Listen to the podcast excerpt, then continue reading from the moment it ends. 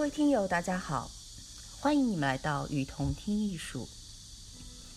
在这里，我们介绍国内外艺术机构、艺术家，分享关于艺术的文章，让你用听的方式，更多的了解艺术。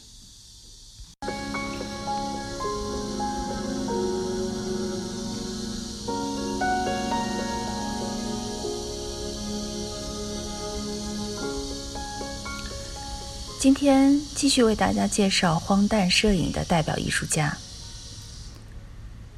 第一位，菲利普·哈斯曼，一九零零六年生于拉脱维亚首府里加市，美国摄影大师。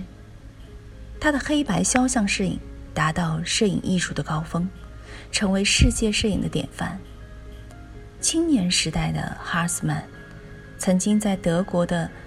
德累斯顿学过三年的电气和机械，并开始对摄影产生兴趣。一九三零年，他居住巴黎，开始从事摄影工作。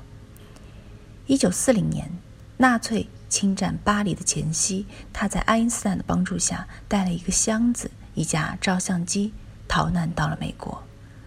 此后一直定居在纽约。哈尔斯曼博学多才。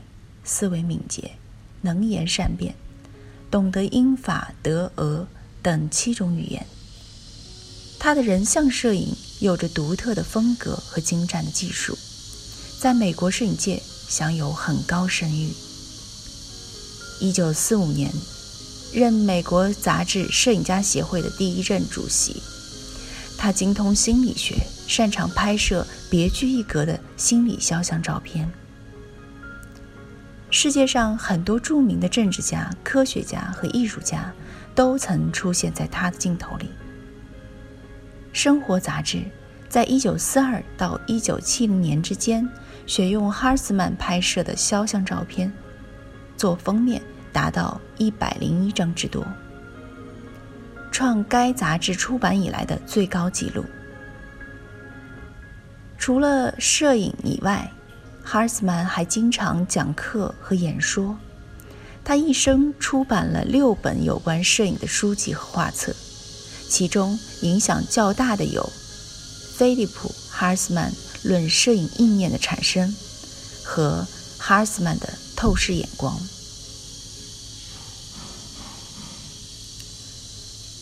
第二位艺术家是汉斯·贝尔莫，一九零二年生于德国。画家、雕塑家、摄影家，令他一举成名的，并不是他的绘画作品或雕塑作品，而是他的玩偶摄影作品。他在一九三四年制作了一具真人比例的木质人偶，以球体装置为关节，用纸和塑料为机体，内部装装配机械装置。娃娃的身体可以随意拆卸和组装，这些玩偶在他的手中呈现出一种虚无颓废的生活情调。因其人偶创作被纳粹分子指责为堕落的象征，他在纳粹迫害下逃亡到了法国。在贝尔摩创作玩偶的时候。全欧洲，尤其是经历了第一次世界大战惨痛教训的德国，人偶玩具大行其道，各种各样的娃娃、机器人、木偶玩具风靡各地。而贝尔摩的玩偶出现，无疑搅乱了这场声势浩大的人形玩具风潮。在一系列以摄影和绘画为主要形式的叛逆艺术作品当中。汉斯·贝尔莫真人大小的玩偶几乎成为一件标志性的作品。在那个时代，他的诞生惊世骇俗，打破了现存的一切界定。第三位艺术家是拉尔夫·尤金·米亚德，生于1925年，美国摄影师。他尝试用多重曝光。模糊的动态摄影和抽象摄影等方法，在摄影史上，拉尔夫·尤金·米亚德这个名字对于大家来说并不熟悉，但是他对摄影领域的影响是相当重大的，而且也被后世公认。作为肯塔基州肯塔基州列克星敦市的一名眼镜商，米亚德对于视觉感知有了一份终生的兴趣。他融入了一个诗人以及哲学家的圈子，拍摄了具有文学典故的照片。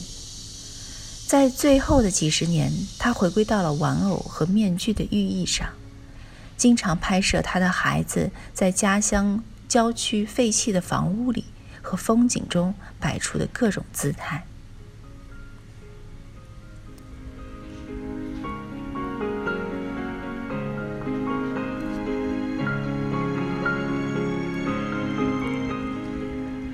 今天为大家介绍的最后一位艺术家是莱斯。克里姆斯，我们在观看莱斯的作品当时时候，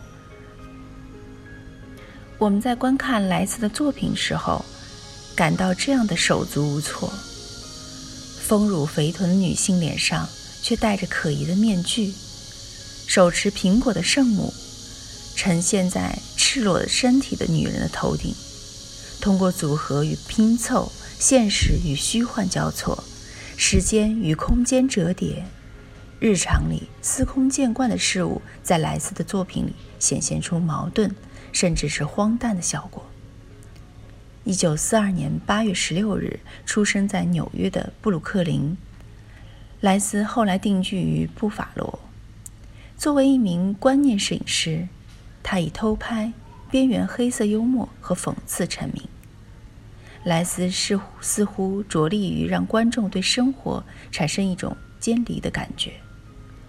我们所熟知的生活并非真实，四平八稳的生活表层下，其真实其实隐藏着各种光怪陆离。这些怪诞让有的人认为莱斯过于冷酷，这或许是因为他很少让我们痛快地做出明确的反应。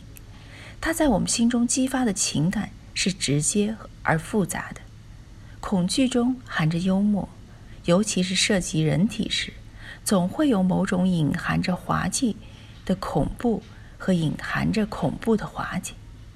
这种怪异的效果使他的照片营造出一种充满张力的氛围。莱斯希望通过这些照片引发人们更多的、更深层次的思考。但又对此充满失望。